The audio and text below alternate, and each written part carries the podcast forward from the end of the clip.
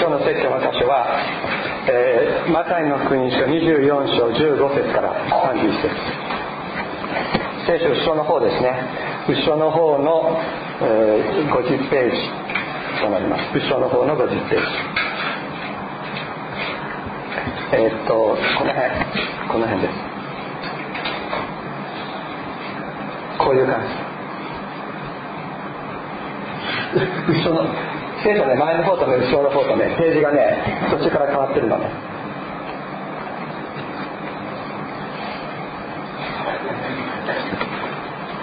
よろしいですか？えー、マタイの福音書というのを続けて読んでいまして今日はちょうどこの箇所になっています、えー、マタイの福音書、えー、24章15節から、えー、31節。それゆえ預言者ダニエルによって語られたあの荒らす憎むべき者が不正のあるところに立つのを見たならば読者でよく読み取るように。その時はユダヤにいる人々は山へ逃げなさい。屋上にいる者は家の中のものを持ち出そうと下に降りてはいけません。畑にいる者は着物を取りに戻ってはいけません。だがその日あれなのは身を物になっておつの身子を持つ女です。ただあなた方の逃げるのが冬や安息日にならないように祈りなさい。その時には世の初めから今に至るまで未だかつてなかったようなまたこれこれからもないようなくどいあひどい苦難があるからです。もしその日数が少なくされなかったら一人として救われるものはないでしょう。しかし選ばれた者のためにその日数は少なくされます。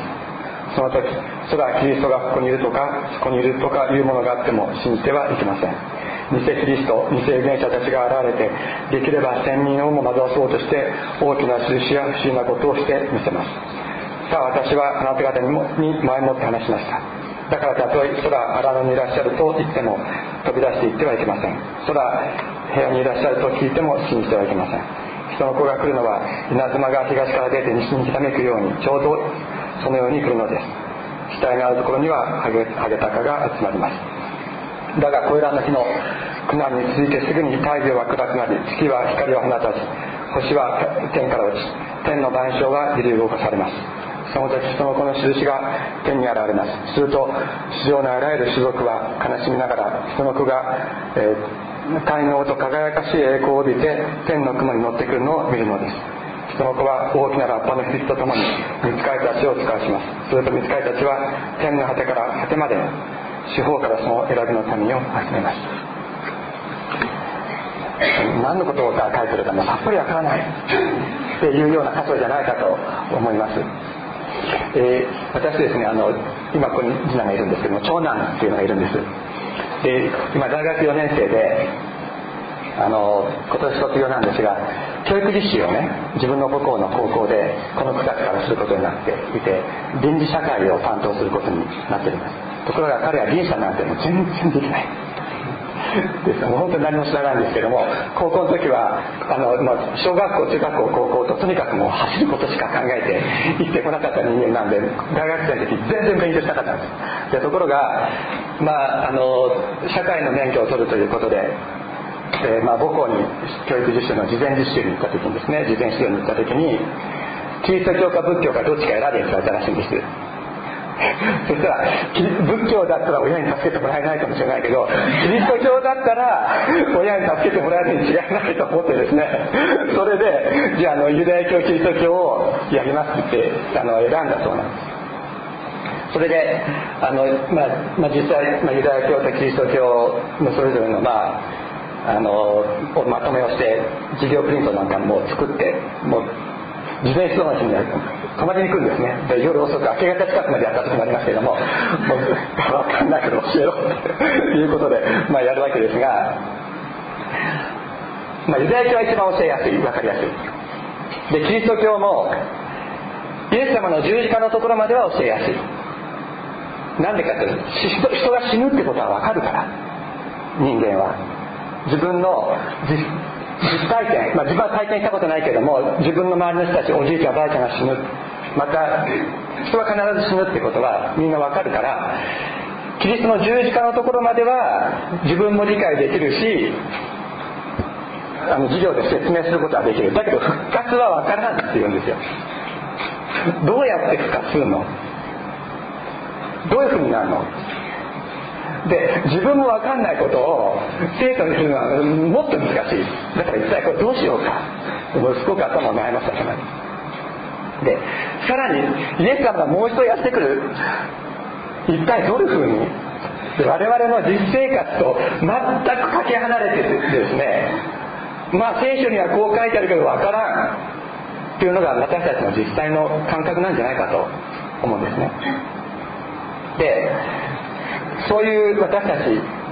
この聖書の箇所をね読んで一体どういうふうに感じるだろうか。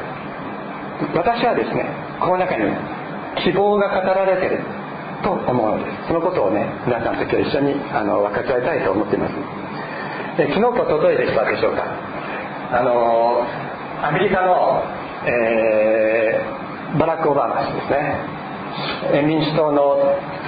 うんなんだ大統領候補に正式就任なさった。でその時のあの就任演説っていうのをの一部をテレビでやってましたね。それで同時通訳がこうついてたので全部はちゃんと聞き取れなかった。英語が聞き取れなかったんですけども聞こえなかったんですけどもその隙間でねちょっと聞こえた言葉があったんです。その中にねあのオバマ氏がね「Let's confess our hope」なんですね「Let's confess our hope」でそれを同時通訳者はですね希望を持ち続けましょうと訳したんです。で僕はちょっとそれを聞いてあれ？と思った。ちょっと意味違うんじゃないかなと。どういうことかというとですねオバマ氏はクリスチャンですからそのクリスチャンとして「Let's confess our hope」希望を告白しましょうと言ったわけ。です一方ですね希望を持ち続けるって言った時のその希望ってどこから来るんだろうかと思う。希望っていうのは希望を持ち続けるっていう時にそれは今私たちが持ってる希望じゃないですか。持ち続けましょうっていうんだったら今持ってる希望ですよね。だからその希望っていうのは自分から出てきたものってことになります。そしたら絶望してしまった時にですね自分から出てきた希望っていうのはなくなってしまう。ところが希望を告白するコンフェスっていうあの言葉をですねちょっと辞書で調べたりするとねそれはあのやった悪事を告白するとかですね秘密を告白するとかねそういうような意味がいろいろあるわけですけどもそれはねあの打ち明けるっていうのとは違うんです。打ち明けるっていうのは自分の心の中にあるものだけを人にこう言うんですね。それを打ち明ける。だけど告白するっていうのは実は自分の存在の外にあるもの。もうすでに外にある確立しているもの。何か悪いことをするでしょ。罪を犯しますよね。そうそうするとその事実っていうのはすぐ自分の中だけにあるんじゃなくてもう外に存在してるだけなんですそれを告白するだけなんです真理を告白するということは言えますけれども嘘を告白するって言えないんです。そうですよ。ね日本で言えないでしょ。嘘を告白するって言えませんね。でも本当のことを告白するっていう。で嘘って何で告白できないか。嘘っていうものは実体がないからなんです告白するっていう時にそこに何らかの実体がある。そういう告白っていうのはそういう意味があります実は私ね大学でこういうことを教えたり研究したりしてるんです。言語学っていうのはこういうような学問なんですけどもそういう話はしなかったね。あなたたちの時にはね。であのー、そういうことを考えるとオバマ氏が「Let's confess our hope」希望を告白しましょうと言った時それは私たちから来たもんじゃないんだ。これは神様から来たもんなんだよ。っていうことを彼はものすごく主張したかった。そうだと思います。私たちは希望を告白する時それはそれは私たちから出たものじゃないんです。神様が私たちに与えてくださっている約束。神様が私たちに与えようとしてくださっている祝福。それを私たちは告白するの。ですまたイエス様自身を私たちは告白する。その時に私たちの中に新しい力本当の希望というものがやってくるんです。先ほど読んだこの、えー、マタイの福音書の言葉ですね。これはエルサレムの滅亡と最後の日。そしてキリストがもう一度この地上に地上じゃないこの地にやってこられる。そのイエス・キリストの来人についてイエス様ご自身が語っておられるものでもうマタイの福音書が記録しているイエス様の最後のですね長い説教の一部。この、えー、イエス様最後の説教は25章まで続きますけれども25章の後はもうイエス様はマタイの福音書では説教はなさらないのです。この言うならばこれからも十字架に、えー、かけられていく。その前もう十字架にかけられること分かってその時にもうこの言葉も最後の言葉として本当に大切なこととしてイエス様の言葉に耳を傾けようとする者たちにイエス様は語られたのです。イエス様はここでね脅してらっしゃるんじゃないんです。自分はこれから十字架にかけられて殺されるけれどもそれでもなおお前たちに希望がある希望が与えられるとお話ししていらっしゃいます。まずですねエルサレムの、えーと、破壊と滅亡についてお話になるわけですがこのエルサレムというのは神様が礼拝の場所としてあの選ばれたところで、まあ、それを選ばれたのは紀元前2000年ぐらいの時にもすでに選ばれたわけですけれどもその後そこにソロモンという王様が神殿を建てます。ところが紀元前586年にバビロニア帝国のネブカトネザル2世かなによってそのあのソロモンの神殿は徹底的に破壊されるまたバビロン捕囚っていうのがあってですねバビロンに連れてかれてそしてまた帰ってきて彼ら第二神殿っていうのを建て。でそれもですね今度は紀元前32年にローマのポンペイウス将軍によってそれは破壊されるのですさらに続いてヘロデ大王というのがまた同じ場所にヘロデの神殿という第三神殿を建てますがそれも紀元70年またローマのティトゥス。によって徹底的に破壊されてしまう。エルサレムの神殿エルサレムは3回にわたる徹底的な破壊というのをあの経るわけですがそれだけでなく紀元前140年にはですねシリアのアンティオコス・エピファーネスっていう王様がいましたけれどもこの王様にですね王様が第二神殿をこの自分のものにして手に入れてですねギリシャのゼウスを祀る神殿を祭壇をそこに作るのです。そして祭壇の上でユダヤ人にとってはもう汚れた動物である豚を焼いたり最も神聖なところで豚を焼いたりユダヤ教を信じることを禁止してユダヤのギリシャの神々を信仰することを強制するというそういう信仰弾圧を、行いました。イエス様が生きておられたのはそういう生々しい外国人による蹂躙支配というものがですね人々の記憶に本当に新しいそういう時代にイエス様は生きておられたのです。ですからイエス様がこの神殿はもう一度破壊されるイエス様が生きておられたのは、えー、ポンペウスが第二神殿を破壊してそしてその後すぐにヘロデ大王がですね第三神殿を建てた建てていた、まあ、建てたですね。建てたそのちょうどその時。だからまだ第三神殿は存在していた時です。でところがイエス様はここの神殿はもう一度崩されるんだとおっしゃる。以前の人たちは神殿が破壊される時に、えー、そこで行われる非常にもう地獄のようなありさまということについては口を読んでいたわけですね。そういう人たちに対してイエス様はもう一度言われるんです。これはもう一度破壊される。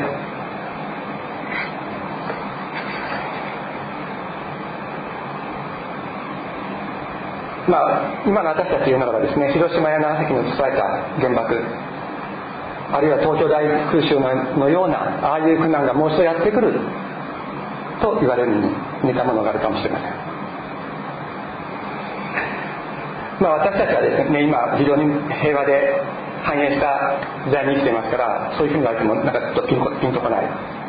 ちょっとのんきな生き方をしているような感じもします。しかし当時のイスラエルでは支配者のローマに対するあの反乱も頻発していました。あの散発してましたし支配者と非支配者との間のこの緊張が高まっていた時代でしたからイエス様が言われた言葉っていうのが現実味を帯びたものであったに違いないと思います。その時にねイエス様何とおっしゃったかエルサレムを支配してそこで偶像礼拝を行う者がやってきた時にお前たちは戦え。っておっしゃったかっていうとそうじゃなかったんですね。信仰を迫害する者がやってくる。その時にお前たちは信仰を守り抜いて守り抜いてじゃない。あの屈せずにですねもう殉教するまで戦えっておっしゃったかというとそうじゃなかったんですね。何とおっしゃったかというと逃げろっておっしゃった。逃げろとおっしゃった。でどういうふうに逃げるか具体的に教えてるんですね。具体的に。で例えばイデアにいる人々は山に逃げなさい。軍隊が入ってこない山に逃げなさい。そして屋上にいる者は家の中のものもすらそうとして部屋に入るなっておっしゃってるんですけど日本人の感覚はちょっと分かんないね。1階に外に出るためには必ず家の中を通らなかったら出られないでしょ。普通だったら。だけどユダヤの家はそうじゃなかったんです。風の外に階段があって屋上があった。風の外に階段があって屋上に来るようになってたんですだから屋上にいた人たちはそのまま階段駆け下りてそのまま山に逃げなさい。とおっしゃるまた畑で仕事をしてる人たちは家に物を取りに帰っちゃいけない。そのまま逃げなさい。とにかく逃げなさい。とイエス様おっしゃるわけ。です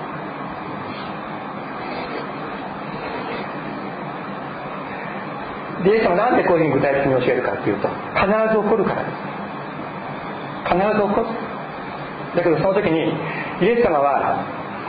このイエス様にの言葉に耳を傾けてイエス様に望みを置く者たちが苦しめられることを本当に望んでおられない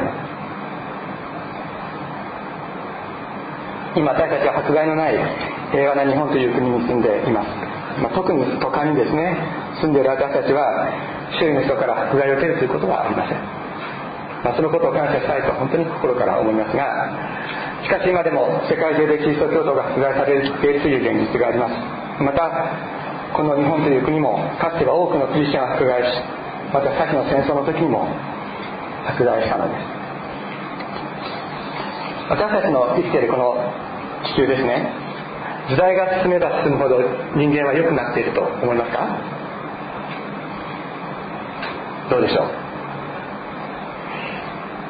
今から1万年前の人間と私たちどっちの方がいい人間だと思いますか？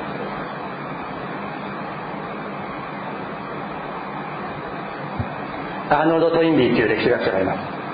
この人が言ってますけれどもこの近代というのは人類史上2つの最大の汚点を残したそういう時代であると言いましたそれは一つはアメリカだけではありませんけれどもによる黒人の奴隷制度。そしてもう一つは皆さんもご存知の通りナチスドイツによるユダヤ人の大虐殺大虐殺です。このようなことは人類史上他にかつて起こったことはないとトインビーは言うのです。つまり近代になって人類はこれまでにそれまでの人類の歴史の中で起こったこともないような悪いことをしたと。いうのです。またアメリカ合衆国は人類史上かつてなかった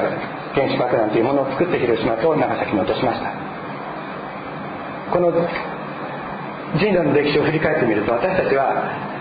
歴史が進めば進むほど自然に人類が進化してですねいい人間になっていくかというとそういう希望を持つことは全くできないのです。そうじゃないでしょうか。私たちの心の中にも私たち心の中にいろんな悪い思いが出てくることを知ってます。教育いろんな教育を受けてきましたから私たちはそれを抑えているけれども私たちの心の中にある悪い思い悪い思いが出てくるというその事実はそれは人類が始まって以来今までそしてこれからもそれは変わることはないのです。しかし神様はそれをいつか終わらせようとしておられるわけです。私たちもそうだと思います。悪がはじこる時代。どんないい人が出てきてもいても。しかしもう一方では悪いものはもっと悪くなっていく。そういうようなこの時代この人類というものが永遠に存続するというふうに本当に思っているでしょうか。そうではないと思います。映画なんかでもね人類最後の地球最後の日とか人類最後の日とかアルマゲドンとかそういう映画が作られる。どうして作られるかというとみんな感じてんですね。人類は永遠の存在ではないということ。いつか人類には終わりが来る。それは確かなことだと思います。しかしそれは悪いことかというとどうでしょうか。人類に終わりが来るということは悪いことでしょうか。聖書はそうではないという。それは人類の罪がそこで完全に止められるからです。そして新しい時代がやってくるのだと聖書は言う。イエス様は教えているのです。私たちの人生もそうじゃないかと思うんです。皆さん永遠に行きたいでしょうか？永遠に行きたいですか？まだ若い人はねあの分かんないかもしれないですけど私このぐらいの年になってくるとあの すみません。じゃあ同じ年として見るんでしたね。ごめんなさいね。あの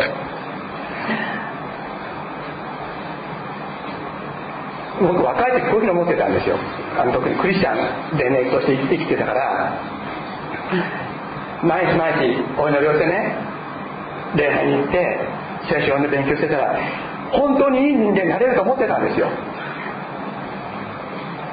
いやあの あの希望くじくようなことでちょっと申し訳ないんだけど。えっとね本当にいい人間になれると思ってたんです。神様みたいな人間になれると思ってた本当に。だから若い時も本当に一生懸命ね聖書を読んでね一生懸命料理して。そしてだけどうん努力が足りなかったかどうか分かりませんけどもこの年になってですね自分の悪さっていうのをさもっともっと分かるようになったんです。自分の悪さ自分の罪深さ自分の心の中の暗闇というものをもっともっと分かるようになった。んです本当にそうです。そして主イエス様こんなものを許して愛してくださっていることを本当に感謝します。と告白することができるようなものになっている。そして思うんです。世の人たちは死は不吉である。死は恐ろしいものだ。死んだらかわいそうだ。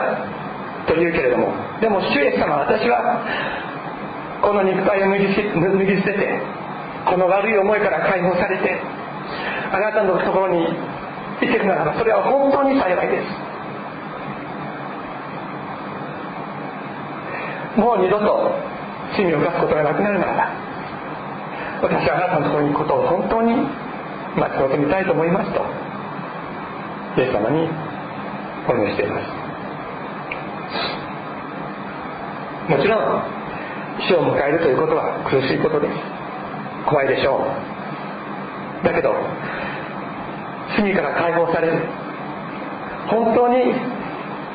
この救われてるけれども罪を犯し続けてしまう。こういう存在じゃなくて本当にイエス様の復活のお姿のように完全なもとされる本当にそういうことがこの身に与えられるのであれば主役の私はそれを本当に待ち望みます。私はそのようにお願いしています。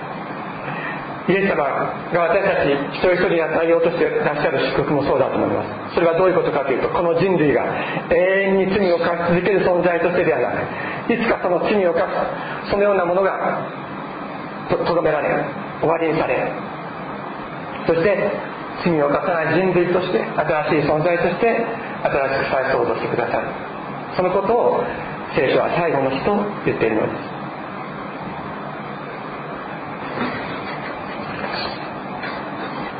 えー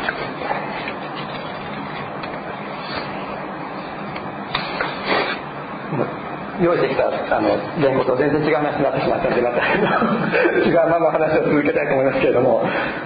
あの私ですね小さい時から、キリスト教の伝道者の家庭で過ごしましたあの育ちました。ですから小さい時からずっとあのイエス様を信じて生きてきたわけですけども私が育った教会教会とか教団っていうのは普通の教会とは随分様子が違うところだったんですね。で最初の頃は、まあ、すごく良かったんですけども私が中学3年生になった2年生3年生になった頃から急にこうおかしくなってそしてあの遺産的なあの教会になってしまいました。私の父はそれに反対してずっとあの生きていたんですけども、えー、私が高校2年生の時にその教教会の、えーまあ、牧師ですね伝道師を伝道師を辞めてそしてあの在来に引っ越していきました。で私はですねあの高校生とかだったから分かんないんですよ。何が本当か。教えられたことが本当だと思う思いますよね。だから一生懸命イエス様を信じていこうっていう思いとですね教会の中にあるものすごくこうドロドロドロドロしたというか本当に絶対に受け入れられないと思うような異端的なものの考え方勢力そういうものが出てきた時に私はもう心の中で真っ二つに割れてしまいましたそして大学生になった時に私はもう信仰がすっかり分からなくなってしまってそしてあの信仰を捨てて生きることにあのしたのです。ちょうどその時ねあの私はあの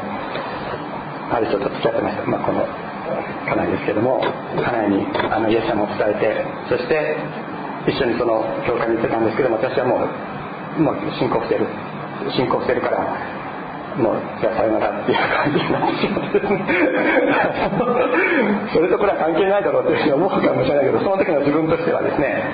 あのもう本当に自分自身はどうすることもなくできなかった。そういう状況にありました。それででまあかなり私のことを祈り続けてくれていましたがあので私はその後病気になっちゃったんですね。であの信仰を捨ててしま捨てたっていうこともあるしそして自分を愛してくれてる人を裏切ったっていう気持ちもあった。また、まあ、いろんないろんな心の中のあの状況が私自身をあの病気にさせてたんだと思いますけれどももう毎日毎日悪夢を見るんですね。それでもうあの眠れなくなる。そして毎日自分がもう死んでいく。闇の中に吸収されていく。それがなくなってしまう。そういう夢を毎日見るようになりましたで私はもう夜眠れなくなってですね夜ずっとしてお酒を飲みながらずっとしてて明け方に床について寝るっていう生活を数ヶ月数ヶ月間続けたらもうすっかり病気になっちゃったんですね。それであのもう私は高校2年生の時に伝道者になりたいキリストの伝道者になりたいっていう思いがあって献身しました。してました。だけどそのイエス様に自分自身を捧げて生きていこうっていうそう思いそういう思いも希望もなくなり大学に入って言語学を勉強しようと思って一生懸命勉強してたけどもその言語学の勉強もすっかりしなくなった。そしてついてあの飯田先生本当に可愛がってくださった先生に岩本君もう言語学なんかやめちゃったらいいんじゃない？っ て私は言われました。大学にも行かずもううちの中で本当にこう一人でただ寝ているという生活が続いて私はもう本当にこう心も体も病んでしまったんですね。で大学の健康診断では胸に2つあげはとかって言われてですね。でそんな時にあの大学の図書館の前で家内とばったり出会ってそして自分の具合の悪さっていうのをこう話したんです。一方的に。彼女はですねすぐに手紙をくれました。当時はメールがないですからすぐに手紙をくれたんです。であなたは人が持ってない知識を持ってるかもしれない。知恵もあるかもしれない。いろんな才能もあるかもしれない。力もあるかもしれない。だけどもし神が愛なのならどうしてその神様の愛に信頼して神様の愛を信じて生きようとしないんですか。あなたのために祈ってますって書いてあります。で私はですねもう本当にもうそのどうして神が愛なのなら神様の愛に心配して生きようとしないんですか？って書いてあったその言葉が本当に胸を貫きました。そして神様と戻らなきゃいけないとあの思ったんです。で私は前も言ってた礼拝に戻りましたけどもいろんなこう違和感はものすごく感じるし自分の具合の悪さはそのままだしあのなかなか本当に信仰を回復することはできませんでした。ところがあの1900、ま、何年だろう、えー、81年かな1981年まだ生まれてない人もいると思いますけれども1981年その時あの夏の大きな集会がありました。その時に東京で伝道しておられた高橋先生という先生がいらっしゃったんですけどその先生は本当に素晴らしい先生でその異端好きになっていく教団の中でもただ一人ですね正統的なキリスト教の信仰を叫び続けた先生だったんです。でその先生がに私は祈ってください私僕のために祈ってくださいって頼みました。その先生は私の上に手を置いて一言だけ「天のお父様この兄弟をその名前のように導いてくださいと祈ってくださった。私はエノクという名前ですけども神と共に歩んだと聖書の中に書いてあります。その高橋先生がそのように祈ってくださった時に私はもう本当に目には見えないけれどもイエス様と出会いました。そしてお腹の底から本当に湧き上がる喜びが湧いてきてもうとどまることのない神様に対する感謝と賛美を捧げていたのです。そしてこの体にあった体のですね細胞の一つ一つが本当にイエス様の命によって生かされもう一つ一つがこうもう蘇っていくという感覚があったんですね。そして胸にあった2つの鍵がその場でなくなったことが分かったのです。私はその時に神の子イエスの血は全ての罪から我らを清める。神の子イエスの血は全ての罪から我らを清めるという聖書の言葉がですね大金の響きのように私の中でもこう鳴り響いた。そして本当に自分の魂の怒りを天国に下ろすことができたの。です私はねでそのあの集会の帰りにそのことをね家内にねそれ伝えもう誰よりもまず伝えたかったんです。で家内はその習慣に行ってなかったんですけども。で